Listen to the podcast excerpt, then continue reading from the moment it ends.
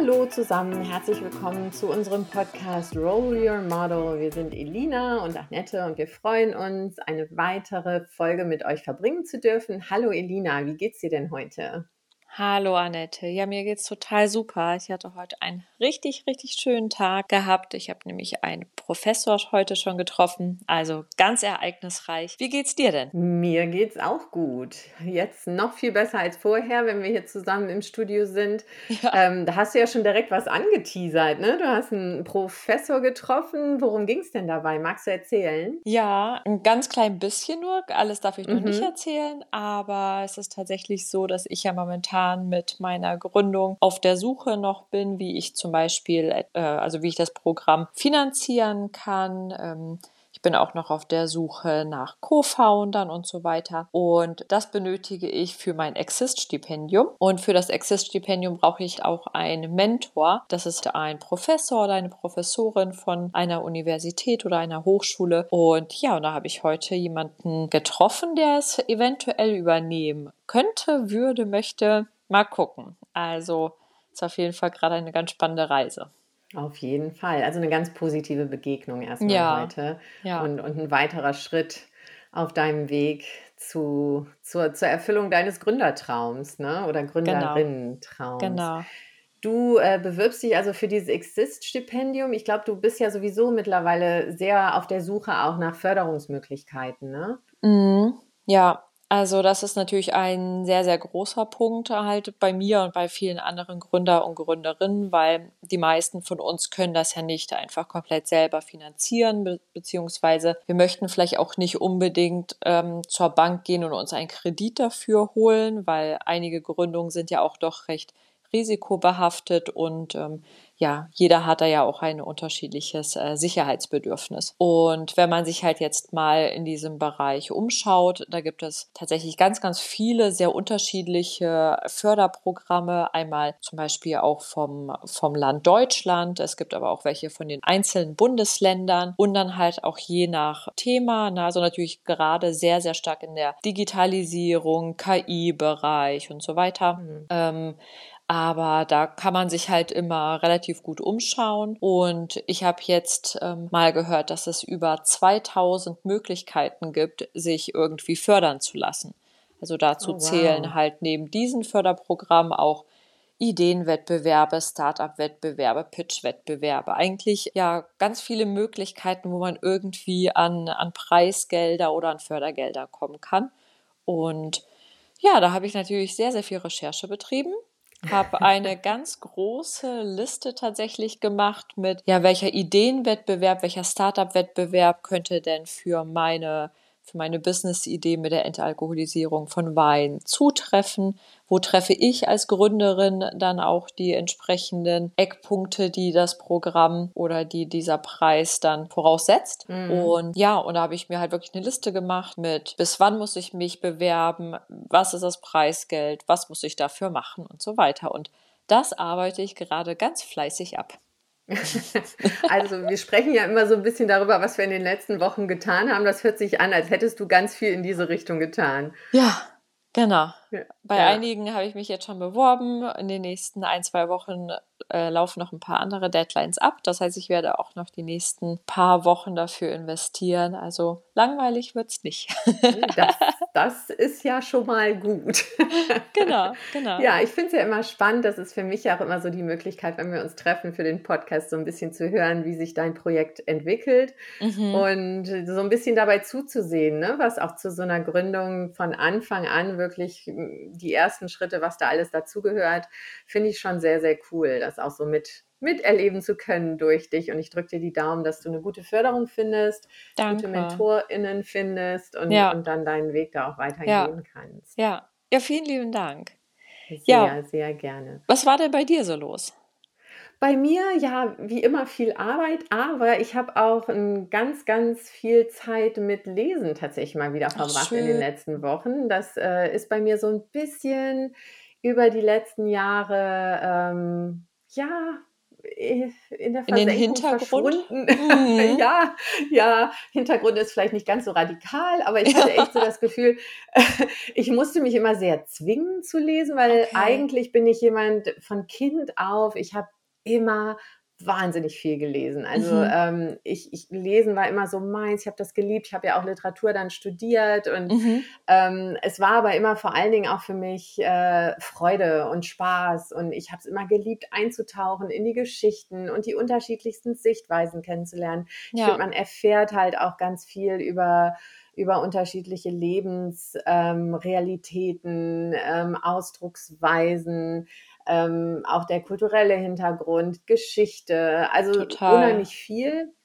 Und, und ich, ich habe es wirklich immer geliebt und ähm, ich denke tatsächlich durch äh, diese vielen Streaming-Möglichkeiten, durch Podcasts, durch diese ganzen anderen Möglichkeiten, äh, sich abzulenken, ist das tatsächlich so ein bisschen in den Hintergrund getreten, weil es schon, ähm, also das andere ist irgendwie einfacher. Ne? Mhm, präsenter ja, präsenter mhm. und wirklich noch, ähm, finde ich auch einfacher in der Rezeption irgendwie als so ein Buch oftmals. Ähm, ich hatte dann tatsächlich, als, es, als Corona war, hatten mein Sohn und ich dann mal so eine Challenge, wo wir gesagt haben, so, ne, ein Buch im Monat. Äh, habe ich dann cool. auch so eine, ja, haben wir dann, also mein Sohn sowieso dann auch durchgehalten, ich tatsächlich auch. Ähm, und er hatte mir jetzt zum Muttertag, das fand ich ganz süß, ein ganz fettes, dickes Buch geschenkt ähm, und das hat mich wirklich total begeistert. Das heißt The Love Songs of W.E.B. Du Bois oder Dubois ähm, von einer Amerikanerin geschrieben, Honoré Fanon Jeffers.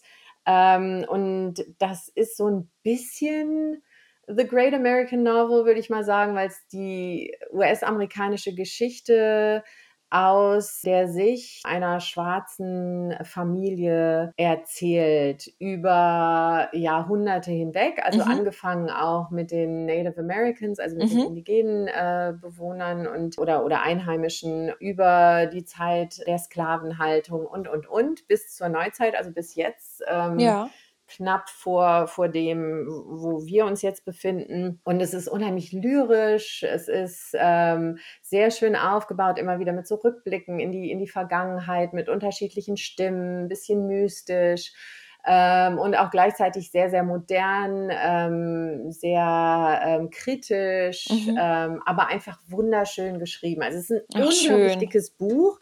Ich glaube also über, ich gucke gerade mal rein, also 800 Seiten oder so. Ach Wahnsinn, ja. Ja, ähm, aber das war so ein Buch, wo ich gedacht habe, oh, ich hoffe, es geht nicht. Ich, ich hoffe, ich habe noch ganz viel. Wie schön, dass es so dick ist, weil es einfach so schön war, die Zeit mit den, mit den ähm, Charakteren und, und ähm, ProtagonistInnen zu verbringen. Es war einfach ja. so super und ich habe das echt verschlungen.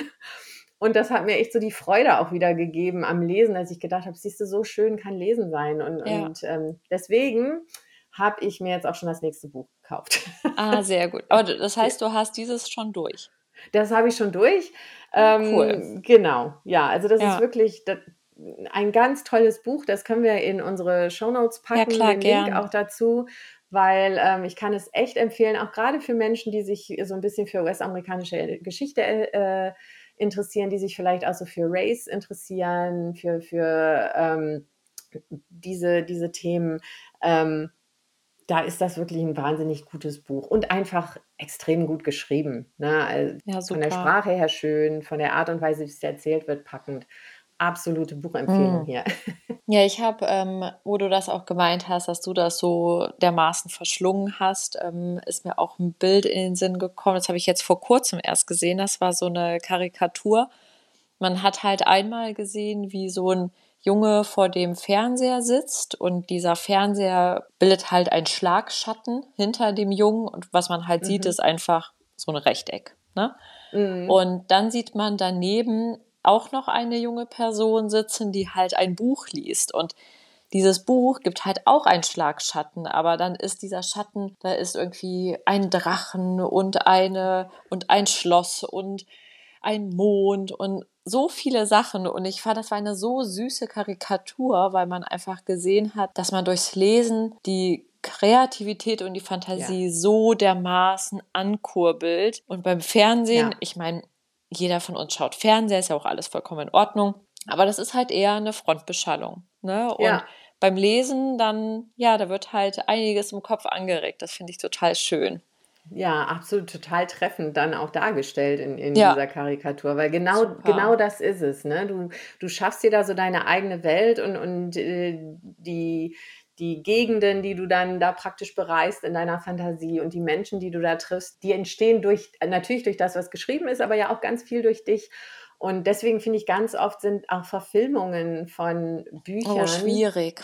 Ja, also Wirklich oft mal, ich habe mhm. ganz wenige gesehen, wo ich sage, ja, okay, ne, kann ich mir angucken. Ganz oft ist es einfach eine Riesenenttäuschung, weil es, weiß ich nicht, weil es der, ja, der halt Tiefe halt nicht, auch nicht gerecht wird, ja. Genau, und weil es halt vielleicht auch gar nicht so dass das eigene Bild, was man sich halt ausgemalt hat, dann ähm, wieder darstellt. Und dann bist du halt enttäuscht, ne? Weil dann genau. passen diese zwei Bilder nicht mehr aufeinander. Also bei mir ist es genauso. Ich schaue mir tatsächlich keine Verfilmung von, von Büchern an, weil, so wie du sagst, ich habe halt ein so wunderschönes Bild dann oder ja. eine so tolle Geschichte in meinem Kopf. Und wenn man es dann probiert, auf Leinwand zu kriegen, hm, schwierig. Ja, ja, mhm. also finde ich auch. Ich glaube, das ist auch eine riesen Herausforderung dann für, für diejenigen, die Auf jeden Fall. vornehmen. Sicher, sicher. ja, also ja, ja. das ist echt nicht einfach, ja. Aber ich kann es gut nachvollziehen, dass du dich so freust mit dem Lesen, weil ich habe es tatsächlich jetzt geschafft, in den letzten, ich glaube, in den letzten drei Wochen habe ich drei Bücher gelesen. Uh. Und ich bin, uh. ja, und ich freue mich auch so sehr darüber, weil es halt einfach so viel Spaß gemacht hat und ja. Ich hatte tatsächlich dann irgendwie das eine Buch fertig gelesen, zugeklappt und habe mich schon riesig gefreut, einfach das nächste in die Hand zu nehmen. Und dann habe ich einfach gleich weitergelesen. Gleich mit dem nächsten ja. gestartet. Super ja. toll.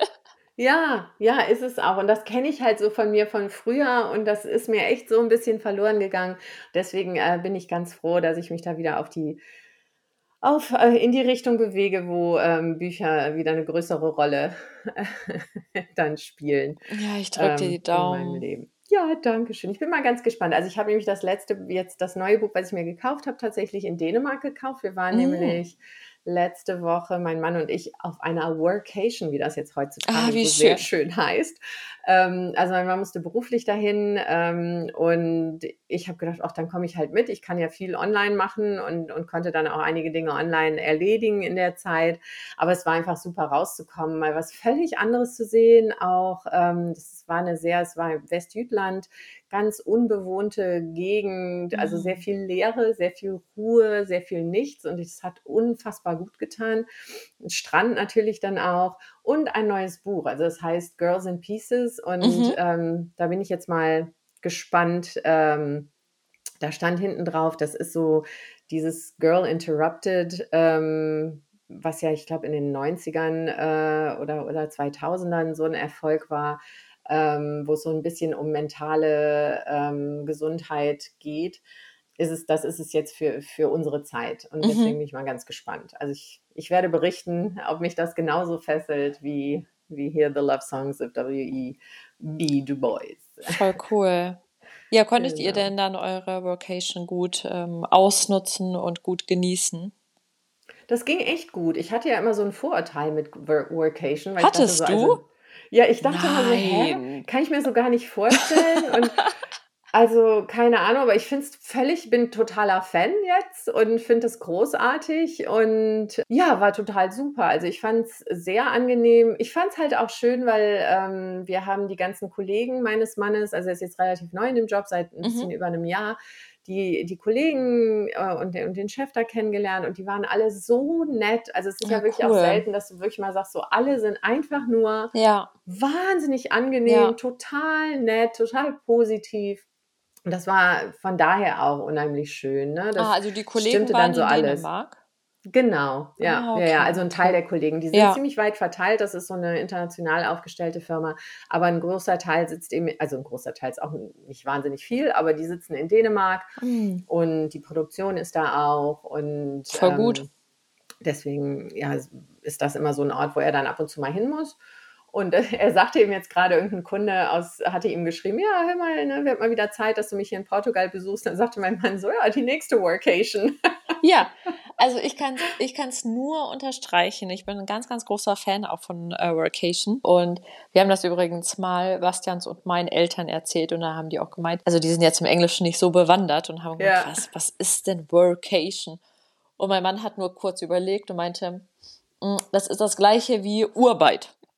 Und sie meinten, was ist der Urlaub und Arbeit. Urarbeit. Urlaub oder Urarbeit. Ja, ist die deutsche Version davon. Ja, äh, ja ich finde es halt auch total gut, weil es hilft so viel. Einfach nur, wenn du sozusagen raus aus deinen vier ja. Wänden, und es ist jetzt egal, ob du zu Hause arbeitest oder im Büro, dass du einfach mal was anderes siehst und dann ja. hast du plötzlich auch wieder ganz andere Ideen. Also das ist, das konnte ich mir vorher auch nicht vorstellen, aber nur dieser Location-Wechsel der bringt schon so viel, der ist so wertvoll. Total. Ja, total. Also wenn es möglich ist, ist das echt ganz, ganz wunderbar, muss ich auch sagen. Weil du wirklich auf Dinge, also es ist dieses, ähm, es sind ja manchmal so banale Sachen, ne? Wenn du in, einem anderen, in einer anderen Umgebung sitzt, dann fängst du auch an, anders irgendwie dir Dinge anzugucken und, ja. und Dinge zu sehen und auch wieder auf, auf Dinge, die du vielleicht zu Hause immer machst, nochmal anders zu gucken.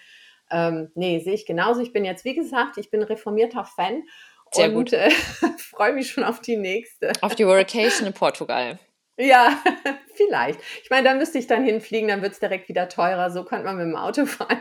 Das ging dann. Aber ähm, ja, nee, also äh, da kann ich mir schon vorstellen, dass es mal öfter passiert. Ja, bin ich mal gespannt, was du dann erzählst. Ich war ja. nämlich auch unterwegs. Erzähl. Aber dieses Mal nicht als Workation, sondern tatsächlich als freie Zeit gar nicht so weit weg, und zwar in Frankfurt, weil nämlich dieses Wochenende war der Ironman in Frankfurt. Und uh. ja, eine absolut geniale Veranstaltung. Und mein Mann hat dieses Mal teilgenommen. Ja, zum ersten Mal Langdistanz. Und er hat es oh, geschafft wow. in einer grandiosen Boah. Zeit. Und äh, ja, also mein, mein Ehefrauenherz äh, ist natürlich voll vor Stolz. bum, bum, bum, Ja, das, ich sag's dir, ne, das ist so eine Aufregung. Und was man, Wahnsinn. ja, was man, glaube ich, total unterschätzt oder vielleicht auch die Athleten unterschätzen, ist, wie sehr man als Zuschauer oder halt als Supporter halt mit integriert ist. Und das ist wirklich, mhm. wirklich anstrengend. Also es ist total schön, aber boah, war ich platt danach. Das kannst du dir nicht vorstellen. Also vor allem. Also es ist eigentlich viel anstrengender, Supporter ja. zu sein, als selber mitzumachen. Ich sag's ja, also die Athleten wissen gar nicht, was wir da am Leiden sind. Ja, ja wirklich. Ja, aber es war halt wirklich, es war eine ganz, ganz tolle Veranstaltung. Ähm, ist natürlich halt auch total, total schön zu sehen, wie viele Menschen da sind. Ich meine, es haben dieses Mal 3000 Triathleten teilgenommen. 3000, also das ist Wahnsinn. eine riesige Anzahl und die haben natürlich halt Monate und Jahre dafür trainiert. Ähm, das ist so viel, so viel Disziplin und Kraft und Durchhaltevermögen, was man nur in der Zeit hatte. Ja, und dann natürlich dann die Langdistanz selbst. Also da sind 3,8 Kilometer Schwimmen, 180 mhm. Kilometer Radfahren und dann nochmal 42 Kilometer Laufen hinterher. Wahnsinn. Ja, also ich finde es ich find's total verrückt. Vor allem, da waren halt ganz junge Menschen natürlich dabei. Mhm. Ne? Also ich glaube, ähm, die jüngsten waren in der Gruppe M20 bis M24, also M für oh, männlich oh, wow. und dann halt mhm. 2024. Und der älteste Teilnehmer war im Alter von, ich glaube, 70 bis 74. Boah. Kannst du dir das vorstellen? Wahnsinn, ey, Hut ab, das ist ja irre. Ja, Großartig. und er hat es geschafft. Ich habe ihn gesehen, Wahnsinn. wie der ins Ziel gelaufen Toll. ist. Also er sah leider nicht mal sehr fresh aus, ne? Aber ja, das gut. waren die wenigsten. Hauptsache, er hat es überlebt. Also, grandios. Ja. Wahnsinn. Ja, und das finde ich halt so schön an solchen Sportveranstaltungen. Ja. Ich meine, natürlich sind da super viele dabei, die total durchtrainiert sind, aber mm. da, du siehst halt von jung bis alt, von dick bis dünn, von, also das ist ja. so toll. Das ist so ein bunter Haufen einfach, der da mitmacht. Und die sind alle Super. so nett zueinander, die Triathleten. Also die, ach, die, die leihen sich vorher irgendwie, also währenddessen darf man sich nichts leihen, da darf man sich nicht okay. gegenseitig helfen, aber halt vorher, die leihen sich das ganze Equipment, die tauschen sich aus, die, die leihen später sogar ihr Handtuch zum Abtrocknen nach dem Duschen ja. nochmal. Also ja, Das ich glaube, da ist ganz viel Respekt auch so ne, vor, der, vor ja. dem Willen und der Leistung und dem Durchhaltevermögen und, und äh, einfach der, der Kraft des, des und der anderen, ne, die, die einen ja. da so umgeben. Ja, ja, Wahnsinn, toll. Und das, das ist halt einfach großartig. sehr, sehr schön zu sehen, dass, dass es dieses Miteinander, dieser, mhm. dieser Respekt vor den anderen und so, dass es halt einfach immer noch vorhanden ist. Das finde ich ganz schön. schön das stimmt ja. mich sehr positiv. Ja. Und ähm, ja, und ich habe halt einfach den allergrößten Respekt davor, dass sie es halt einmal körperlich geschafft haben und einmal natürlich halt mental. Wie du merkst, ich bin da halt immer noch so ein bisschen, ja. bisschen drin und äh, finde das halt total, total schön, das halt mal wieder erleben zu dürfen, weil ich war jetzt schon bei ein paar Triathlons ähm, mhm. halt auch als Gast dabei und ähm, ja, in zwei Wochen steht mein eigener Triathlon tatsächlich an. Auch die ganze Distanz dann? Nein, nein, oder? ich, ich, ich mache oh, kurze. Ja. ja, also ich, ich weiß nicht, warum die anderen immer so lang brauchen. Ich mache das immer total schnell. Also ich bin in anderthalb Stunden fertig. Ja, eben. Also Triathlon. Also keine Ahnung, die alten Schlappis. ja. genau. Nee, also ich mache tatsächlich Sprintdistanz. Da sind 500 Meter Schwimmen, 20 Kilometer Radfahren und 5 Kilometer Laufen. Wow, das finde ich aber auch schon. Also Hut ab. Danke, Irre. danke. ja. ja. Letztes Jahr war das erste Mal, dass ich es gemacht habe in, in Hamburg. Das ist der Wassertriathlon. Das ist einer okay. der größten Triathlons. Boah, ich glaube in Deutschland, wenn nicht sogar in Europa. Okay. Und das ist ein, ein total schöner Einsteiger-Triathlon, mhm. weil da tatsächlich einfach ich glaube, von irgendwie von 6 Uhr morgens bis um 10 oder bis um 11 Uhr wird gestartet. Alle 10, 15 ah, okay. Minuten. Und das ist ja relativ entspannt. Weißt du, da sind halt immer Menschen am, am Schwimmen, immer welche am Radfahren und immer welche mhm. am Laufen und du weißt halt nie, wie gut oder schlecht du im Gegensatz zu den anderen bist. Ja. Und dann ist halt tatsächlich der Fokus auf deine eigene Leistung ja. und auf dein eigenes Können so viel höher, als wenn du dann irgendwie ja am Laufen bist und siehst halt, okay, ich werde definitiv hier die Letzte. Das würde ja. zum Beispiel meinem Ego sehr, sehr schlecht tun. ja, ich glaube, ich glaub, das wäre für niemanden schön. Ja, es gibt halt manche, die kommen damit relativ gut klar, weil sie sagen, mein Ziel ist das Erreichen. Ja, ich bin da doch sehr ehrgeizig, deswegen mm. ist dann dieser Wassertriathlon in Hamburg einfach echt optimal für mich. Und ja, ja dann bin ich jetzt schon ein bisschen aufgeregt, wenn ich daran ja, das denke, ich. dass ich in zwei Wochen wieder in den Start gehe. Ja. Und ja, freue mich auf jeden Fall auf meinen zweiten Triathlon. Also sehr ja, sportlich. Ja, auf jeden Fall. Das wird bestimmt ganz großartig. Ich bin mir sicher, dass das, dass das richtig gut läuft. Ich habe ja einen riesen Respekt vor Leuten, die, die sowas machen. Ich weiß genau, das wäre so für mich gar nichts. Aber ich finde es, ähm, also ich finde das irre, weil ich glaube eben wirklich, also natürlich die körperliche Fitness finde ich sowieso schon bewundernswert, ja. aber ich glaube eben tatsächlich auch diese mentale ähm, Einstellung, die du da einfach mitbringen musst, dass du erstmal in der Vorbereitung durchhältst, dass du dann währenddessen durchhältst. Ähm, ich meine, da haben wir auch mit Katharina Hensch in, in einer vorherigen Folge drüber gesprochen, wie wichtig dieser mentale Bereich ja. ist ne, im Sport. Absolut.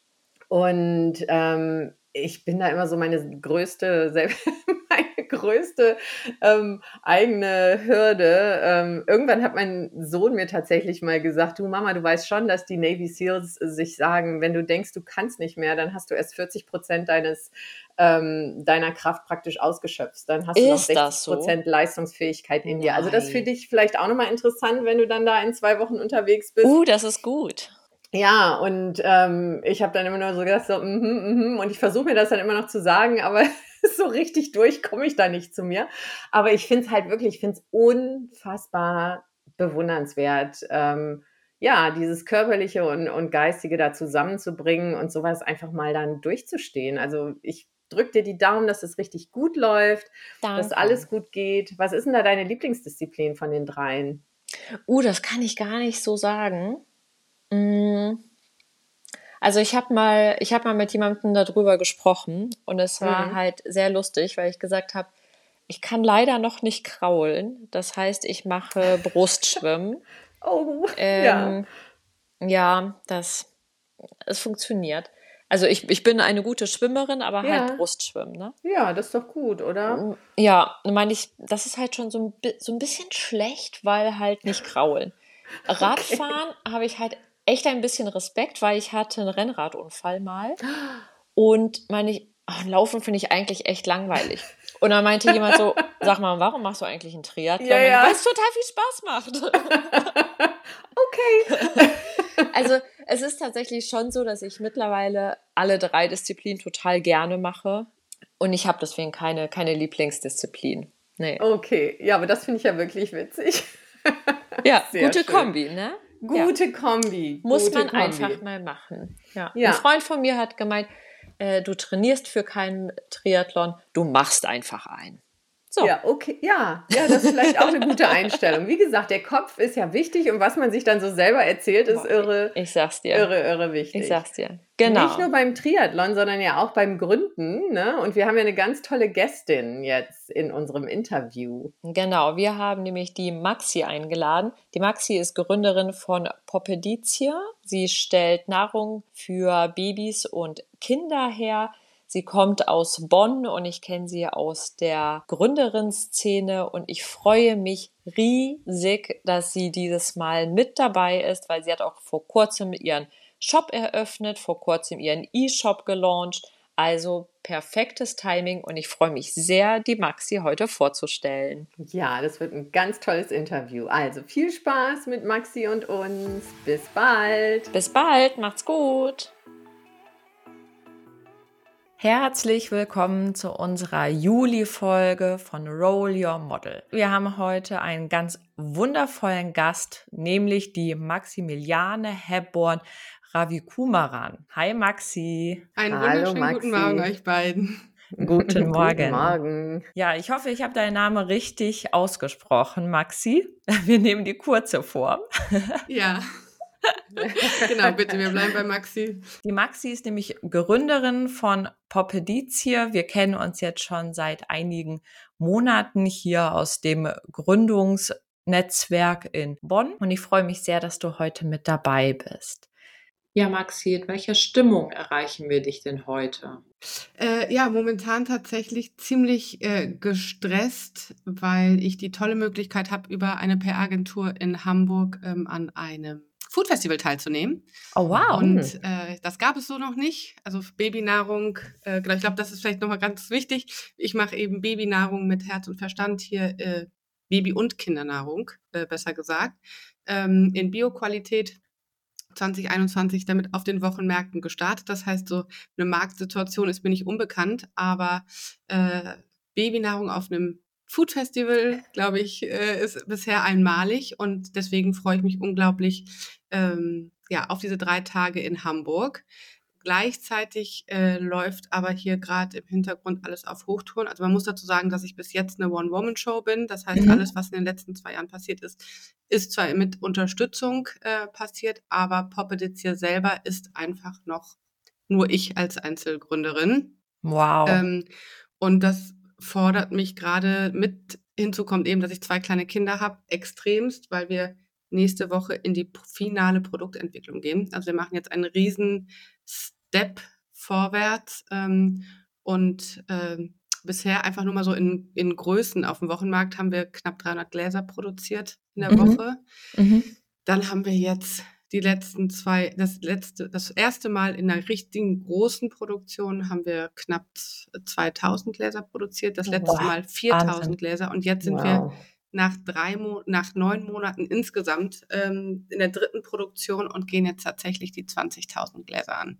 Oh wow! Und, ähm, das ist also das ist ja das ist also ich ich ab und zu wenn ich da so in Ruhe drüber nachdenke kriege ich, krieg ich Kreislauf. da bleibt mein Herz kurz stehen. Aber ähm, gleichzeitig bin ich jetzt richtig, richtig aufgeregt und ähm, es ist einfach super viel zu organisieren. Ich habe zum Glück einen Bio-Spitzenkoch mit im Team, mhm. der sich so um den Einkauf bzw. um die Kontakte da kümmert ähm, weil es einfach, also es, es, es, gibt einen Grund, warum es kaum Konkurrenz gibt äh, mhm. auf dem Babynahrungsmarkt oder auch, gerade auch in der Kinderernährung, dass es da einfach keine Angebote gibt. Äh, die Regularien, die da auf einen zukommen, sind nicht ohne. Und ähm, ja, deswegen äh, muss man halt allein schon, was man beim Einkauf alles beachten muss, wo die Zutaten herkommen dürfen. Dann bin ich ja selber biozertifiziert seit Februar. Also das ist ist schon heftig. Was ich aber gar nicht mehr auf dem Sender hatte, war, dass äh, es einfach, dass wir ein riesen Glasproblem weltweit haben. Ähm, mhm. Dadurch, dass die Ukraine äh, mhm. Glasproduzent Nummer eins weltweit ist tatsächlich, ähm, liegt die ganze Glasproduktion flach. Ähm, ich hatte das Glück, dass ich vor dem Ukraine-Krieg ähm, Gläser gekauft habe. Mhm. Ziemlich viele. Mhm, okay. Und ähm, so in guter Zuversicht, dass das eben bald funktioniert. Da mit der ersten Küche, die ich eigentlich auch hatte, die mich dann drei Wochen später hat hängen lassen. Ja. Dann hatte Nein. ich eben ganz viele Gläser, aber keine Küche. Oh, oh, oh. Ähm, aber das rettet mir, also ich, ich bin sowieso der Meinung, so alles kommt, wie es kommen soll. Und jetzt rettet es mir gerade im Poppes, äh, einfach weil ich gerade darauf zurückgreifen kann, dass ich noch ziemlich viele Gläser habe und quasi nur aufstocken muss. Okay, wow. Also ich finde, da haben wir schon direkt in, in deiner Vorstellung praktisch ganz, einen ganz guten Einblick äh, bekommen, wie vielfältig äh, dein Unternehmen und dein Unternehmertum ist, ne? als One-Woman-Show, worauf du alles achten musst. Ich würde ganz gerne mal ein bisschen zurückdrehen zu, ähm, du hast ja angefangen mit dem, mit dem Food Festival, bei dem du jetzt teilnimmst, als ähm, Herstellerin von, von Baby- und, und Kindernahrung. Das ist also ein Food Festival für, für alle Menschen und du bist diejenige, die, die den Bereich dann Baby- und Kindernahrung abdeckt? Genau, also ah, ja. äh, es gab eben eine offene Bewerbung mhm. über diese PR-Agentur, von der ich dann vorgeschlagen wurde. Und ähm, es sind verschiedene Brands, die da teilnehmen. Also es ist nicht das typische Food Festival, so wie ich es jetzt eben äh, verstanden und gesehen habe, sondern es kommen wirklich Leute mit ihren Produkten. Also es gibt einen äh, mit alkoholischen Getränken oder der seine eigene okay. Sachen eben braut. Dann gab es jemanden oder gibt es jemanden mit Gewürzen. Ah, okay. Ähm, also okay. schon sehr thematisch bezogen und jetzt nicht irgendwie weil man darf nicht richtig kochen. Also das ist halt also ein Food Festival, wo man nicht richtig kochen darf.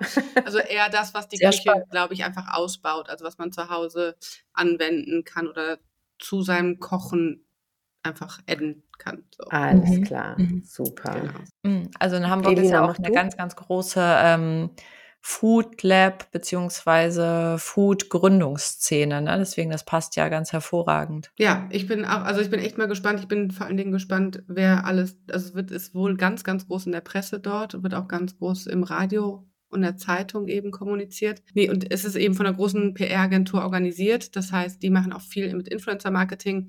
Und dann bin ich sehr, sehr gespannt, ähm, wer eben dort auch auftauchen wird, weil ähm, für mich ist gerade was Influencer-Marketing angeht, als Solo-Selbstständige mit sehr wenig Marketingbudget die große Rettung, weil wenn ich halt einmal auch mit den Frauen im Gespräch bin und eben auch meine Mission und warum ich das Ganze hier eigentlich mache und warum ich seit zwei Jahren in einer Tour kämpfe, ähm, habe ich eigentlich bisher das große Glück gehabt, dass die Frauen das genauso verstehen und mich auch entsprechend unterstützen. Mhm. Ja, warum machst du das denn, Maxi? Das war jetzt so die Vorlage. Gute Frage. äh, äh, ich mache das Ganze tatsächlich aus einer, es war wirklich ein Schlüsselmoment. Also ich wusste immer, dass ich selbstständig arbeiten möchte irgendwann. Ich habe entsprechend mich ausbilden lassen bzw. studiert und war aber bisher immer im Beauty-Bereich. Also ich wollte immer in die Haarkosmetik gehen und habe dann aber war bei einer Freundin, ich hatte meine erste Tochter schon oder mein erstes Kind und ähm, wir kamen ins Gespräch, die war da zu dem Zeitpunkt hochschwanger, dass es eben bald ansteht, dass sie ja dann zwei Kinder plus Mann plus sich selber versorgen muss. Mhm. Ähm, und sie zog dann in diesem Gespräch eine, eine in so einer niegelnagelneuen, mehrere tausend Euro Küche eine Schublade auf voller Hipgläser. Mhm. Und ich dachte, und sie so, Maxi, ich weiß nicht, wie ich es schaffen soll. Erstens will ich zurück in meinen Job. Zweitens muss ich zurück in meinen Job. Wir haben dieses mhm. Haus hier gekauft, saniert. Wir haben zwei Kinder. Ich muss wieder dazu beitragen und will auch dazu beitragen, dass das hier ordentlich läuft. Mir bleibt im Endeffekt gar nichts anderes übrig, als Hilfe von herkömmlicher Babynahrung in Anspruch zu nehmen, damit einfach, damit ich nicht den ganzen Tag in irgendeinem Supermarkt rumrenne, irgendwelche Essenspläne schreibe und dann hier stehe und koche. Mhm. Ja. Ähm, und das war wirklich, ich bin raus, habe mein Handy genommen, habe meinen Mann angerufen, man muss dazu sagen, mein Mann ist Koch. Ah. habe meinen Mann angerufen und gesagt, Niro, ich habe die Idee. Und das war wirklich, also ich hätte nicht dran gedacht, ich hätte niemals geglaubt, dass es diese Situation wirklich gibt, dass man mhm. es auf einmal weiß. Ähm, und dann habe ich angefangen also wirklich losgelegt. Ich meine, ich habe also ich habe internationales Management äh, in zwei Ländern auf drei Sprachen studiert, in mhm. drei Ländern auf drei Sprachen so. Und ähm, wenn wir eins getan haben, dann war das Businesspläne schreiben oder Marktpotenziale analysieren oder sonst irgendwas. Ähm, und das war dann wirklich Daily Business. Es war schon unter Corona, als ich dann auch aus meinem Job raus bin und so die grobe Idee stehen hatte. Und ich wollte unbedingt eben in Corona gründen oder in diesen schweren Corona-Zeiten, weil ich wusste, dass viele Mamas nicht das Glück hatten, wie ich, so ein winziges mhm. Kind zu Hause zu haben und das zweite Mal schwanger zu sein und generell so Elternzeit, Mutterschutz mhm. und, und, und zu haben, sondern die halt neben dem Job, neben Haushalt die Kinder zu versorgen haben. Ja. Und das war mir ich, also diese Wut, zu dieser Wut kam einfach die Verzweiflung, dass ich wusste, wie viele Frauen da täglich nicht nur an ihre Grenzen gehen, sondern weit, weit, weit über ihre Grenzen hinausgehen. Und ich musste leider dann aber für mich feststellen, also ich hatte alles durch, hatte den Gründungszuschuss durch, ich hatte eine Immobilie, ich hatte alles. Ähm, und dann hatte meine Tochter ihren zweiten Geburtstag und ich stand hier irgendwie sechs, sieben Stunden, habe Kuchen gebacken und musste mir einfach eingestehen, nee, Maxi, du kriegst jetzt nicht geplant ein zweites Kind ähm, und machst dich körperlich völlig fertig. Ja. Und dazu hast du eigentlich dann gar keine Zeit fürs. Also wir hatten halt auch in diesem Architektenplan hatten wir eine Wiege, so eine Hängewiege mit eingeplant und all sowas. Und es war so, nee, nee, mhm. das machst du mhm. nicht. Diesen Luxus nimmst du dir jetzt raus und sagst, nee, du schiebst es. Und dann habe ich wirklich, also wenn ich was entschieden habe, dann ist es auch so, dann habe ich wirklich am nächsten Tag Mails rausgeschickt und gesagt, ähm, ich mache es, aber ich mache es eben jetzt gerade nicht. Ähm, die Leute waren ziemlich überrascht, weil ich bis dahin halt die Schwangerschaft auch nicht gezeigt habe. Also ich bin halt ah, wirklich so ganz typisch äh, mit weiten Kleidern oder sonst irgendwas zu den Terminen gegangen.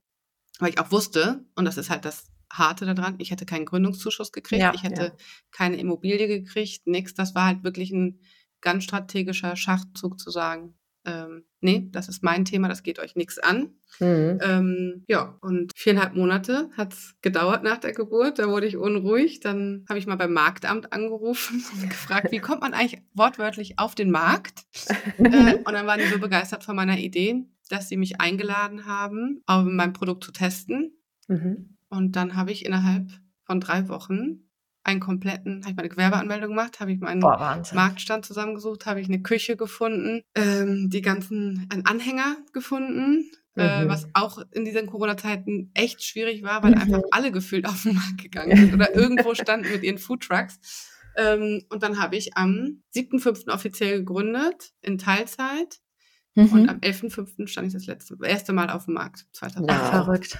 Wow. Das heißt, du hast dich da komplett selber in die Küche gestellt, die du da ja angemietet hast und hast dann alles selber vorgekocht. Und die nächste Frage, kochst du jetzt immer noch alles selber vor oder ist das so, dass man so etwas auch outsourcen kann? Ähm, also tatsächlich war es auf der Marktzeit so, dass äh, in der Marktzeit so, dass mhm. wir alles selber gekocht haben. Wir haben mhm. damals über eine Facebook-Gruppe habe ich rumgefragt, ob jemand jemanden kennt, der uns in seine Küche lässt. Also gerade wenn man andere Küchen mitbenutzen möchte, gibt es einfach wahnsinnig viele Regularien. Und dann haben wir tatsächlich im Maritimhotel einen Unterstützer gefunden, mm, wow. ähm, die uns dann netterweise in ihre Küche äh, oder eine ihrer Küchen haben mieten lassen. Und dann hat mein Mann tatsächlich übernommen. Also ich habe mhm. äh, mhm. oder wir haben am Anfang viele Brainstormings gemacht, in welche Richtung es gehen soll. Man muss aber auch dazu sagen, dass wir das Konzept, was ich, womit ich auf dem Markt gestartet bin, ein ganz anderes ist mit dem als das, was ich jetzt gerade mache. Mhm. Und ah, okay. ähm, das ist auch so das Wichtigste für mich oder das, was ich jedem oder jeder Frau sage, die gründet: Testet eure Konzepte, weil Hätte ich wirklich ein Jahr vorher mit dem Konzept auf dem Wochenmarkt gestartet, also das hätte nicht funktioniert. Mhm. Es wäre einfach, es wäre sofort in die Hose gegangen. Und ich hätte, hätte ich ein Ladengeschäft gehabt, gar nicht die Möglichkeit gehabt, einfach schon architektonisch nicht so schnell umzuswitchen, wie ich es einfach auf dem Markt machen konnte. Das heißt, auf, die Idee war, quasi Deutschlands erster gesunder Baby- und Kinderimbiss zu sein. Wir haben in großen, also in verschiedenen großen Weggläsern die einzelnen Zutaten mitgebracht, die entweder püriert, gestampft oder in Stücken wirklich waren, so dass wir die verschiedenen Essenslernphasen abdecken können. Mhm. Und dann sollten die Eltern sich eben die Gläser selber zusammenstellen. Und ah, okay das eben das Ganze nach Saison. Also wir haben hier auch mit dem mit einem Biohof äh, in Bonn zusammengearbeitet, mit dem Laienhof. Die haben uns halt als toller Partner auch beiseite gestanden und uns eben mit den saisonalen Zutaten versorgt. Ähm, ja, und nach zwei Wochen musste ich einfach einsehen, ich verkaufe einfach zu wenig. Auch wenn man, mhm. klar, man weiß, ne, man hat eine Lernzeit des Kunden und, und, und. Aber es war abzusehen, dass das Einfach weil die Frage immer wieder kam, Maxi, was ist, äh, was ist denn das Beste? Gesagt, es mhm. gibt nicht das Beste. Das Beste ist, dass euer Kind Spaß am Lernen hat und dass ihr einen Arbeitsschritt oder mehrere Arbeitsschritte quasi an mich übergebt und sie nicht selber machen müsst. Mhm. Und ähm, dann habe ich eine Umfrage auf Social Media gemacht und eben auch selber am Stand. Und das Lustige war, ähm, und da sieht man auch mal wieder die Selbsteinschätzung, ähm, die Leute oder die Kunden meinten, sie möchten selbst bestimmen, was sie mhm. kaufen möchten. Mhm. Ähm, und dann habe ich gedacht, nein, das stimmt nicht. Also ihr schätzt, ja. also ihr seid nicht so individuell, wie ihr denkt, weil ihr einfach zu unsicher seid. Und ich, dieses Wissen, was ihr haben wollt, kriege ich nicht in euch rein. Mhm. Ähm, und dann habe ich wirklich äh, von einer Woche auf die andere umgestellt, ähm, habe dann wunder, wir haben dann wunderschön gelayerte Gläser mitgebracht, wo dann wirklich einfach die einzelnen Schichten zu sehen waren für die Kunden. Und dann sind wir von einer auf die andere Woche von durchschnittlich ein Glas pro Kunden auf drei Gläser pro Kunde hochgeschlagen. Wow. Oh, äh, wow. und dann ging es los. Und dann hat halt auch richtig Spaß gemacht. Dann haben wir, habe ich halt ganz schnell gemerkt, ähm, dass eben nicht nur das Essen für die Babys gefragt ist, sondern dass eben auch Essen für größere Geschwisterkinder mhm. oder sogar eben für die Mütter oder Väter, es waren auch einige Väter auf dem Wochenmarkt, ähm, äh, gebraucht werden. Und dann so haben wir halt gefühlt innerhalb von sechs Wochen aus zwölf Weggläsern 20 äh, Speisen, also fertige mhm. Gerichte gezaubert. Und die haben wir dann wöchentlich am Anfang gewechselt. Also mein Mann hat dann zweimal in der Woche frisch gekocht. Ähm, wir haben das alles mitgebracht und haben dann auch noch Gebäck dazu genommen mhm. und so Obstpürees und sowas. Also am Ende hatte ich knapp drei Meter Kühltheke rappel, rappel voll wow. und am Ende der Woche rappel, rappel leer. Ja. Also ja. das war schon, das war richtig, richtig, richtig cool. Ja, das glaube ich. Auch das Gebäck hat dein Mann dann auch gemacht? Also das habt ihr dann praktisch Gebäck, Obstpürees, alles aus eigener Herstellung. Genau. Wahnsinn. Genau. Äh, du sagst ja, du bist für, für Babynahrung und Kindernahrung, bist und jetzt sagtest du gerade eben auch die Eltern, ne, Väter, Mütter haben sich auch dafür interessiert, wie können wir uns gut und gesund ernähren. Das heißt, jetzt gibt es da irgendwie eine Altersgrenze, wo du sagst, eigentlich kochen wir bis hier oder sagst du, eigentlich ist es für alle adäquat, wenn ihr das richtige Glas euch dann aussucht? Ähm, ist, also das ist tatsächlich das Ziel. Mein oberste Prio ist, den Müttern den Rücken frei zu halten. Mhm. Äh, und wenn es bedeutet, für sie mitzukochen, dann tue ich das. Und das mhm. ist tatsächlich auch in Planung. Also äh, die Produktentwicklung dreht sich. Ich möchte darf noch nicht so viel verraten. Alles klar. Aber die Produktentwicklung dreht sich tatsächlich auch darum, ähm, dass ich schnellstmöglichst eben auch wieder mit einer Glasgröße auf den Markt kommen möchte, die es möglich macht, ohne sich arm zu machen, mhm. ähm, selbst, also auch mal drei, vier Mama mit zwei Kindern oder so satt zu kriegen. Ja. Oder eben durch eine Wochenbettzeit zwei Eltern zu bringen. Ne? Also mhm. das ist ja auch, also ich habe das Glück, dass ich meine Kinder hier in Bonn gekriegt habe. Ich bin aber, in, seitdem ich geboren bin, 26 Mal umgezogen. Es hätte also auch gut sein können, dass ich meine Kinder nicht in der Nähe meiner Mutter äh, auf die Welt bringe. Und dann hätte ich, wie viele andere Frauen, auch sehr doof aus der Wäsche geguckt. Und da möchte ich einfach rein ähm, und wirklich dafür sorgen, dass sich da etwas tut, dass ich nicht äh, meinen Kühlschrank voller Tiefkühlpizza für die Wochenbettzeit habe oder täglich Döner bestellen muss oder beim Chinesen mir was hole, sondern dass ich halt wenn ich es möchte, dass ich das tue, ohne Frage. Ja. Aber dass ich die Möglichkeit habe zu wählen. Ja. Ja. Und du hast also angefangen auf dem Markt mit deinen, mit deinen Weggläsern im, im Anhänger und in der, in der Kühltruhe. Ähm, mittlerweile bekommt man deine ähm, Speisen wo? Bist du immer noch auf dem Markt oder wie vertreibst du das jetzt? Ich, ich wäre sehr gerne wieder auf dem Markt. Leider lässt das sich zeitlich aber dann doch nicht mehr einrichten. Nein, ich habe im Oktober mein Ladengeschäft in Bonn-Bad Godesberg eröffnet, mhm. äh, wo ich selber einfach viel auch noch vor Ort bin und Fragen und ja, Beratungen tatsächlich einfach übernehme. Im November letzten Jahres habe ich dann aber auch meinen Online-Shop eröffnet mhm. und verschicke seitdem eben deutschlandweit und in, nach Österreich. Das große Ziel ist es aber für mich in die gehobene Hotellerie und Gastronomie zu kommen, ah, ja. ähm, weil ich wirklich da sein möchte, wo die Mamas sind. Und das ist eben zum Beispiel auch mal spontan essen gehen zu können, ohne ein schlechtes Gewissen zu haben, weil man selber einen Salat für 16 Euro oder ein Gericht für 25 Euro isst, ähm, während das Kind ein 85 Cent Gläschen isst. Ja. Da möchte ich halt dann wirklich dafür sorgen, dass wir da, dass es als Zusatzleistung angeboten werden kann, dass die Menüs für die Kinder wie das Essen für die Eltern von der Karte einfach ausgewählt werden kann. Ähm, springt aber auch eben genau da rein in die große Problematik der Gastronomie, dass es einfach keine, keine Köche gibt und die, die da sind, sind aufs Maximum ausgelastet mhm. und die können einfach nicht ich weiß es von meinem Mann, also daher, ne, daher kommt ja auch dieses ja. ganze Denken. Ähm, ich weiß einfach, es ist nicht möglich, wenn ein Baby kommt und es ist so einfach. Natürlich ist es einfach eine Kartoffel und eine Möhre zu dünsten, weil wenn halt alles schon vorgeschnippelt und gewürzt ja. ist, dann kann keiner aus diesem Rhythmus raus und irgendwie sagen, ja, ich mache das gerade jetzt nochmal neu. Also in den wenigsten Fällen ist das in der Gastronomie möglich und macht es halt uns unmöglich, spontan äh, mal irgendwo hinzugehen. Oder auch, wenn ich äh, in die gehobene Küche gucke, wenn wir dann auf die Kindergarten, äh, Kinderkarten gucken und sehen, ja, Pommes mit Dino-Schnitzel oder im größten, im größten Glück mal ein Lachs mit irgendwas, ähm, kann es einfach nicht, kann es einfach nicht sein. Und es entspricht auch einfach nicht dem Wunsch vieler Eltern, ne? Also die mhm. zu Hause dafür sorgen, dass sich ordentlich ernährt wird und sobald man essen geht, äh, muss man in den sauren Apfel beißen oder eben auch ein viel zu großes Gericht, ein viel zu teures Gericht für ein Kind mitbestellen. Und mhm. das kann ich eben jetzt mit meinen Produkten ändern. Das heißt, welche Rahmenbedingungen müssen existieren, damit du dann diesen Schritt praktisch, den du anstrebst, in die gehobene Hotellerie und Gastronomie zu gehen, damit du den umsetzen kannst? Er ist gepflegt. Ah, okay. Also mit dieser Produktion habe ich es geschafft. Was halt ganz wichtig ist, ist einfach diese EAN-Nummer. Damit hatte ich mich bis vor vorher zum Beispiel nie befasst, wo man die herkriegt, wie man das macht, wo die okay, drauf was ist die, was ist die ERN-Nummer? Das ist wie, das ist, also das ist eine Kombination aus diesem Barcode, den man hinten drauf hat, ah, okay. und der Nummer unten drunter. Und das kategorisiert europaweit, also kann man dazu den Scan und man weiß, ah, das ist Linsenbolognese zum Beispiel mhm. mit Pasta äh, von der Marke Poppedizie aus Deutschland. Mhm. Und das, dieser ERN-Code wird auch nur für dieses Produkt dann verwendet. Mhm. Ah, ja. ähm, alle, jedes, jedes Produkt hat eben seinen eigenen Code. Macht es für mich eben möglich, dass wir einfach viel besser gucken können, also dass wir jetzt eben auch in Fulfillment Center gehen können, die die Sachen lagern. Ich muss es nicht mehr selber verschicken, lagern und verschicken. Wenn jetzt die ersten Partner eben reinkommen ins System, möglich immer dann abzurufen, wenn, wenn sie es wollen, eben auch große Mengen.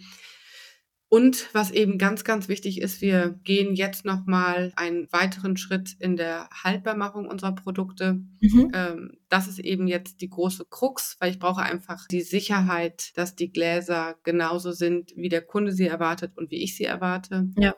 Bisher war es ja wirklich alles, alles Handarbeit. Aber ähm, dadurch, dass ich ein skalierbares Unternehmen aufbaue, muss es einfach eine Sicherheit sein für alle ähm, das wird nochmal ein, ein spannender Prozess. Und da bin ich sehr, sehr froh, dass ich da sehr tolle Hilfe an meiner Seite habe, die das jetzt mit mir nächste Woche schon äh, alles durchgehen. Ja, du hast ja gerade ähm, so als Beispiel die Linsen-Bolognese genannt. Ähm, deine Produkte, sind die äh, vegetarisch, vegan oder ist da auch Fleisch mit bei? Bio hast du ja gesagt, ne? Du bist auch, ähm, du hast das Bio-Siegel auch. Wie sieht das denn so von der Auswahl der Speisen aus, die du da anbietest? Genau, also wir, ich biete eine, eine ziemlich bunten Mix an. Also im Endeffekt möchte ich die Basis geben. Also wir haben jetzt zum Beispiel einen Hirse Karotte Zucchini Brei. Das ist so der erste Brei, mit dem man nach dem mhm. Monobreien, nach dem Beikoststart beginnen kann. Mhm. Ähm, in der Zeit, wo ich aber eben auch noch nicht die Speisen für die großen Kinder hatte, haben halt ganz viele clevere Mütter sich diese Pürees quasi gekauft ähm, fürs Baby und für die größeren Geschwisterkinder und haben dann dazu einfach nur einen Fisch oder mhm. äh, einen Schnitzel oder weiß der Geier, irgendwas dazu gemacht mhm. und so wirklich die Produkte genutzt, um Zeit zu sparen, aber trotzdem ihre Ernährungsform weiterzuleben. Und genau das soll es auch sein. Mhm. Also ich habe ein Produkt, das ähm, Kalb drin, das wird jetzt in der neuen Kombination mit Pute sein. Mhm. Und dann habe ich ein Fischprodukt, ein Kabeljau-Ragout mit äh, Kartoffel, also Kartoffeln und Blumenkohl, weil wir, meine Kinder wachsen hinduistisch-katholisch auf und wir haben viele Freunde, die Muslima sind und die auf dem deutschen Markt oder generell in Europa eigentlich komplett vergessen werden. Mhm. Also es gibt einfach nichts. Mhm. Die, also wenn wir schon, wenn ich sage als als deutsche Frau, als Katholikin, mir fällt es schwer, meine Kinder in dem Alltagsstress so zu ernähren, wie ich es mir eigentlich gerne wünsche. Mhm. Da muss man sich mal mit jemandem unterhalten, der nicht die ja. Lebensmittel einkaufen kann, wie der ja. 0815 Deutsche. Ja. Und dann merkt man eigentlich erstmal, wie privilegiert wir eigentlich dann doch wieder sind, also wie viele Möglichkeiten mhm. wir mhm. haben. Ähm, und deswegen ist ganz, ganz gezielt momentan einfach noch so, dass die Produkte so wenig wie möglich Fleisch enthalten, einfach mhm. damit jeder dann das dazu ja. tun kann, was, mhm. er, was äh, sie möchte oder er. Und ich bin ja noch nicht, ich bin ja noch lange, lange nicht am Ende meiner Produktpalette und hoffe einfach, dass ich dann auch zeitnah da einfach noch andere Möglichkeiten bieten kann. Ja, Du hast ja ganz am Anfang gesagt, dass du eigentlich immer selbstständig sein wolltest. Woher kam mhm. denn so mhm. dieser Wunsch von Anfang an zu sagen, ich möchte gerne selbstständig sein?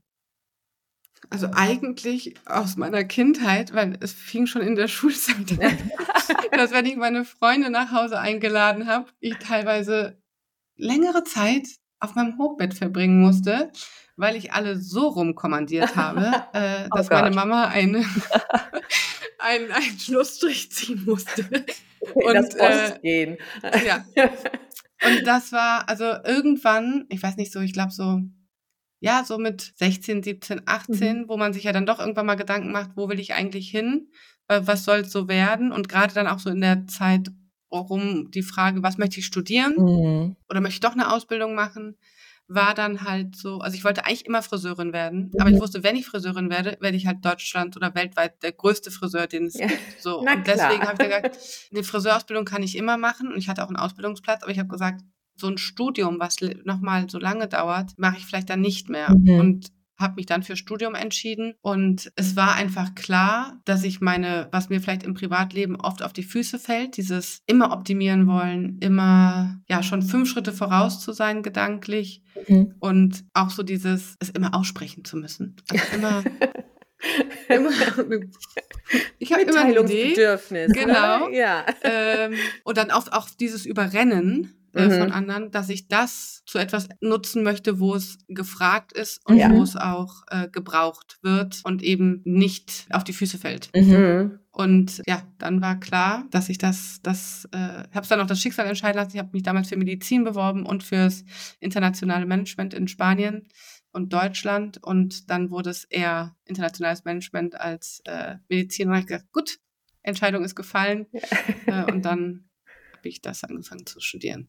Ja. Ja, sehr spannend. Kommst du denn irgendwie aus einer Unternehmerfamilie oder bist du jetzt die erste Unternehmerin?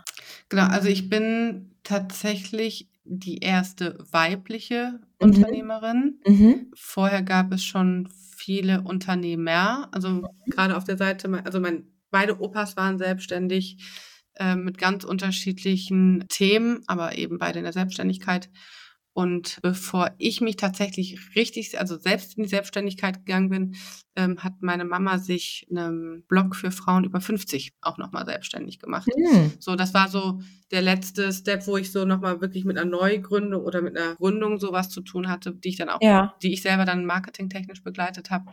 Aber ja, doch, also ganz viele Unternehmer um mich rum, im Freundeskreis weniger, also mhm. eher, also gerade die Frauen in, in festen Arbeitsverhältnissen, ähm, wenn dann wirklich die Leute dann wieder aus dem Studium. Aber dafür war es halt auch prädestiniert. Also es war halt klar, dass daraus viele Gründer in, mhm. rausgehen würden.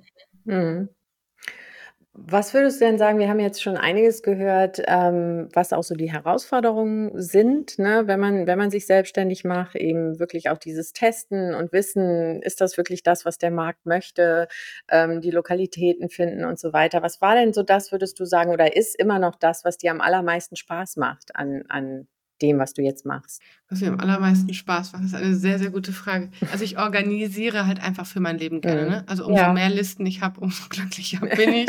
ähm, und was mir halt wahnsinnig viel Spaß macht, ist das Gespräch mit meinen Kundinnen, also sei es auch über Social Media oder dann eben offline im wahren Leben und zu sehen, also zu sehen, wie wir uns verbinden.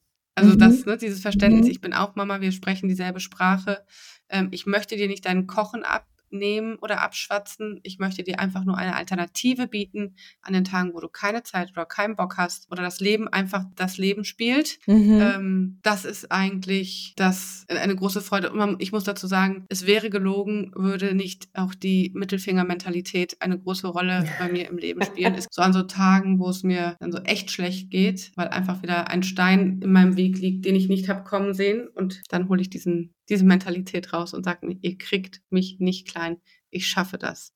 Mhm. Und äh, ja, das sind so, glaube ich, so diese drei Bausteine, die, die mich die letzten zwei Jahre aufrecht gehalten haben. Ja, also ich glaube, ne, man hört da auch unheimlich viel raus, was allgemein, glaube ich, wichtig ist, wenn man sich äh, sowas vornimmt. Also einmal sagtest du ja so ein bisschen dieses Spaß auch dran haben am Organisieren, am Optimieren, am ähm, immer ein paar Schritte voraus sein und denken, aber auch diese Mittelfingermentalität, also dieses, ich lasse mich absolut nicht unterkriegen und egal was kommt, ja. ich sehe das eigentlich nur noch als als ähm, ja, Motivation dann dafür wirklich mir nochmal stärker dran zu setzen. Das sind, glaube ich, so Eigenschaften, die unheimlich wichtig sind, ne? wenn man sich selbstständig machen will. Und vor allen Dingen, ich meine, das merkt man ja auch, wenn du das erzählst, du hast ja immer schon den nächsten Schritt im Blick. Ne? Ja, wir sind jetzt hier und wir haben jetzt das und aber wir möchten und da, ne, und ich glaube, das ist auch wichtig. Doch, unbedingt. Also ich habe mir natürlich auch äh, in Vorbereitung auf unser Gespräch heute hier eine Gedanken nochmal dazu gemacht, was, was ich einfach für so wichtig empfinde oder was mhm. ich unbedingt mitgeben möchte, jeder ja. Frau, die das hier auch hört. Ich glaube, es ist unglaublich wichtig oder den Rat, den ich eben geben kann, ist wirklich zu schauen, heute wird es oft skalierbar genannt, aber für mich ist es oft, also eigentlich eher ein flexibles Unternehmen in dem Sinne, dass ich, wenn ich, wenn ich eine Idee habe, dass ich wirklich schaue, wie kann ich diese Idee so bauen, mhm. dass ich eben davon leben kann, dass ich ja. auch eventuell die Familie, die ich ja. vielleicht habe oder die ich mal gründen möchte, damit ernähren kann. Und das bedeutet eben auch, wie mache ich es von mir als Person unabhängig? Ja. Mhm. Das ist ja heute dieses ja. Skalierbare. Also wie kriege ich es groß, aber im Endeffekt heißt es, wie kriege ich es von mir los, ohne mhm. verkaufen zu müssen, ohne zu sagen müssen, ich mache es platt. Wie kriege ich das hin? Weil ich glaube, nur so kann langfristig äh, ein gesundes Unternehmen wachsen und ich selber vor allen Dingen zufrieden sein. Ja, dass du aus der totalen Verantwortung in diesem immer Dasein irgendwie rauskommst, ne? Ja, ja, ja. Ja, ja weil, also wer kennt es nicht, wer kennt nicht die Pizzeria an der Ecke, wo Mama, ja, Papa und die Kinder kellnern, äh, die nie nie, nie, bis der erste Herzinfarkt einzieht mhm. oder die mhm. Friseurgeschäfte, es ist ja dasselbe, also es sind ja so mhm. viele handwerkliche Sachen, mhm. wo man es am mhm. meisten sieht, wo sie nicht in der Lage sind, die Türen zuzumachen, weil sie möchten natürlich auch ihre Gäste nicht hängen lassen, sie möchten ja, dies nicht, sie möchten das nicht. Ist natürlich viel Ego auch dabei, aber ich glaube, nur wenn man dieses Ego ganz bewusst sich auch anschaut und auch guckt, wer bin ich eigentlich und wie, wie wichtig bin ich mir in dem Ganzen äh, oder was ist die Aufgabe von dem, was ich hier tue ähm, und dann wirklich zu gucken, wie, wie kriege ich es von den Hacken. Ja, ich glaube, das spannend. ist ein ganz wichtiger Punkt auch, ja. dass es eben wichtig ist, diese Selbstreflexion auch zu betreiben. Nicht nur dieses ne, Produkt und, und Markt und, und Kunden und was weiß ich, sondern eben auch diese Selbstreflexion und dieses ganz klar haben, wie du sagtest, wer bin ich und, und wie kann ich es schaffen, dass ich dann irgendwann nicht mehr das Zentrum des Universums hier bin. Ja, ja. Mm, ja. Ja, ja super wenn wir jetzt interessant, von, super spannend. Von Skalierbarkeit auch noch sprechen, Maxi, wo siehst du dich denn und dein Unternehmen in ungefähr zehn Jahren? Eine sehr, sehr gute Frage. Also ich möchte Poppet jetzt hier wirklich internationalisieren, mhm. ähm, weil das Problem, was wir hier in Deutschland haben, sind wir ja nicht die einzigen. Also gerade südlichere Länder, wo das bisher ja noch vermehrter die Familien abgefangen haben, als das äh, bei uns hier gelebt wird, werden ja genauso davon überrannt, dass auf einmal die ganze Woche Geschäfte aufhaben, dass Großeltern länger arbeiten müssen und, und, und. Da sehe ich tatsächlich noch viel mehr Potenzial, einfach weil sie davon, weil es nicht so ein schleichender Prozess war wie bei uns hier, sondern sie einfach gerade von dieser Internationalisierung und Digitalisierung einfach überrannt werden. Mhm. Vielleicht, äh, genau, da freue ich mich schon sehr, sehr drauf, da neue Gerichte zu entwickeln. Und für mich ist das Wichtigste, dahin zurückzukommen, wie es eigentlich auf dem Markt war. Also auch wieder saisonale mhm. Menüs anbieten zu können. Dafür muss ich aber einfach äh, sehr realistisch sein. Dafür gibt es Mindestabnahmemengen, die ich erreichen muss. Dann kann ich auch mhm in, in kleineren, Char also in, in gestückelteren Chargen ähm, agieren und dann natürlich auch irgendwann meine eigene Küche. Mhm. Das ist so mein Ziel. Super. Da wieder hinzukommen und da auch eben ähm, zum Beispiel auch wieder lernen zu können. Ne? Also ich bin jetzt selber nicht die Ernährungswissenschaftlerin, aber ich habe gute, guten, bin im guten Austausch mit vielen Ernährungswissenschaftlerinnen, ähm, mit meinem Mann als Koch, wo ich wirklich auch diesen, dieses, diesen Bildungsansatz sehe, den ich gerne nutzen möchte, weil ich einfach weiß, wie viel Schundluder da auch getrieben wird und was einfach wie convenient Convenient Food eben auch einfach ist. Mhm. Äh, und auch wenn da jetzt eine Ampel drauf ist, eine Mama, die es eilig hat äh, und am besten noch drei Kinder am Rockzipfel hat, die interessiert diese Ampel halt reichlich wenig. Hauptsache die Kinder sind satt, es schmeckt lecker ähm, und hat vielleicht noch die Zutaten oder ist, ist das Essen, was sie sonst gerne zu Hause gekocht mhm. hätte. So, und da auch aufzuzeigen, wie kann ich selber machen, welche Möglichkeiten habe, was sind Gerichte, die ich gut einfrieren kann. Wie mache ich das? Also alles solche Sachen. Ja. Ähm, oder auch wirklich in Familien im Leben nicht so einfach gehabt haben, ja. wie ich damit möchte ich nicht sagen, dass mein Leben einfach war, auf keinen Fall. Aber äh, ich würde schon sagen, dass ich in einem sehr privilegierten Haushalt groß geworden bin. Da wirklich auch mit den Kindern die Kinder an die Hand zu nehmen. Und ich, also ich habe sehr, sehr viele Ideen, glaube ich, möchte ich gerade. das hört ähm, man. und äh, genau, möchte, möchte wirklich, ich möchte etwas verändern. Ja. Und deswegen freue ich mich einfach, so viele Frauen, Mamas, Omas vor allen Dingen, die sind tolle Unterstützerinnen, auch von Pop DC jetzt schon, ja, an meiner Seite zu wissen. Und ich glaube, wenn das so weiterläuft, und wir uns so gut alle verbinden und connecten, ähm, schaffe ich das auch. Garantiert. Also ich habe da gar, ich kenne dich ja jetzt seit diesem Podcast, aber ich habe da gar keine Zweifel dran, weil du wirklich so äh, viel Power mitbringst, so viel ähm, Überzeugung. Und ich finde diesen Gedanken so schön. Und das, das hört man bei dir, finde ich, auch sehr stark raus dieser, ja, dieser Unterstützergedanke, ja, also zu sagen, ja, ich mache das eben wirklich, um anderen Frauen und egal jetzt aus welchen, äh, aus welcher Lebenssituation sie kommen, einfach zu unterstützen in ihrem Weg äh, durch die Welt und, und durch das Muttersein oder eben Großmuttersein und, und sich um die Kinder kümmern. Und das finde ich ein ganz wunderbare ganz wunderbaren Antrieb auch und, und einen ganz wunderbaren Gedanken. Und deswegen macht dieses Ernährung mit äh, oder Ernährung mit Herz und, und Verstand, finde ich, macht, macht unheimlich viel Sinn jetzt auch gerade für mich nochmal nach, nach, dem, nach dem Interview. Damit habe ich jetzt praktisch schon den Bogen geschlossen zu unserer Überraschungsfrage. Bin gespannt. Genau. Wir lassen ja immer, also unsere Vorgästin lässt ja immer eine Überraschungsfrage da. Das war jetzt diesmal die äh, Julia, die letztes Mal da war. Und die hat uns als Überraschungsfrage an dich, äh, liebe Maxi, dagelassen. Was an dir macht dich am meisten stolz? Mein Durchhaltevermögen. Mhm. Das kam schnell. Auch eine ganz essentielle Sache, ne, die für dein Unternehmertum, dieses Durchhaltevermögen. Ja, gut. Das ging, das geht richtig schnell. Gibt es denn irgendwas bei dir, Elina, was, was sich bei dir, an dir besonders stolz über dich macht? Mm, ich glaube, es ist tatsächlich die Kreativität sozusagen an Ideen. Also ich bin da ja auch sehr, mhm. sehr breit gestreut, interessiert und ähm, und ich finde das immer ganz, ganz schön, was da für Projekte dann doch wieder immer dabei rauskommen. Wie sieht's ja. aus mit dir, Annette? Bei mir, ja, ich wusste ja jetzt, dass die Frage wieder zurückkommt. Ja, sicher. Jetzt muss ich mir ganz schnell überlegen. Ja, ja, ja, ja. Ähm, so, sobald ich sie ausgesprochen hatte, habe ich gedacht, so, whoops, jetzt musst du dir schnell was überlegen. Ich glaube tatsächlich, ähm, ja, ich weiß gar nicht, ob ich das schon mal gesagt habe, aber so ein bisschen diese Bewertungsfreiheit, ähm, mhm. dass ich es eigentlich nicht immer natürlich, aber in, in sehr, sehr vielen Momenten schaffe, da wirklich auch diese Offenheit die ich ja in meinem Beruf äh, vorlebe und, und, und predige in gewisser Weise, auch ins, ins Alltagsleben zu gehen. Also erstmal jeden sein zu lassen, wie er oder sie ist und das gar nicht immer versuchen zu bewerten, sondern erstmal stehen zu lassen. Super schön, klasse. Ja. Gut. Maxi, das war ganz herrlich, heute mit dir über deinen neuen Laden, über, dein, über deine Gründung zu sprechen, über Popedizie, einen, einen besseren Blick dann nochmal hineinzuwerfen. Und ja, wir freuen uns auf jeden Fall, dass du heute mit dabei bist. Wir freuen uns natürlich auch, dass du jetzt etwas verspätet durch uns deinen Laden eröffnen kannst und die Tausende an Kundinnen jetzt äh, begrüßen darfst. Und ja, wir freuen uns auf jeden Fall, mehr noch von deiner Reise in der Zukunft zu hören, zu sehen. Ich bin schon sehr gespannt, ähm, was zum Beispiel bei diesem Food Festival da jetzt auch rauskommt. Da wird man dich bestimmt bei Social Media auch noch aktiver sehen.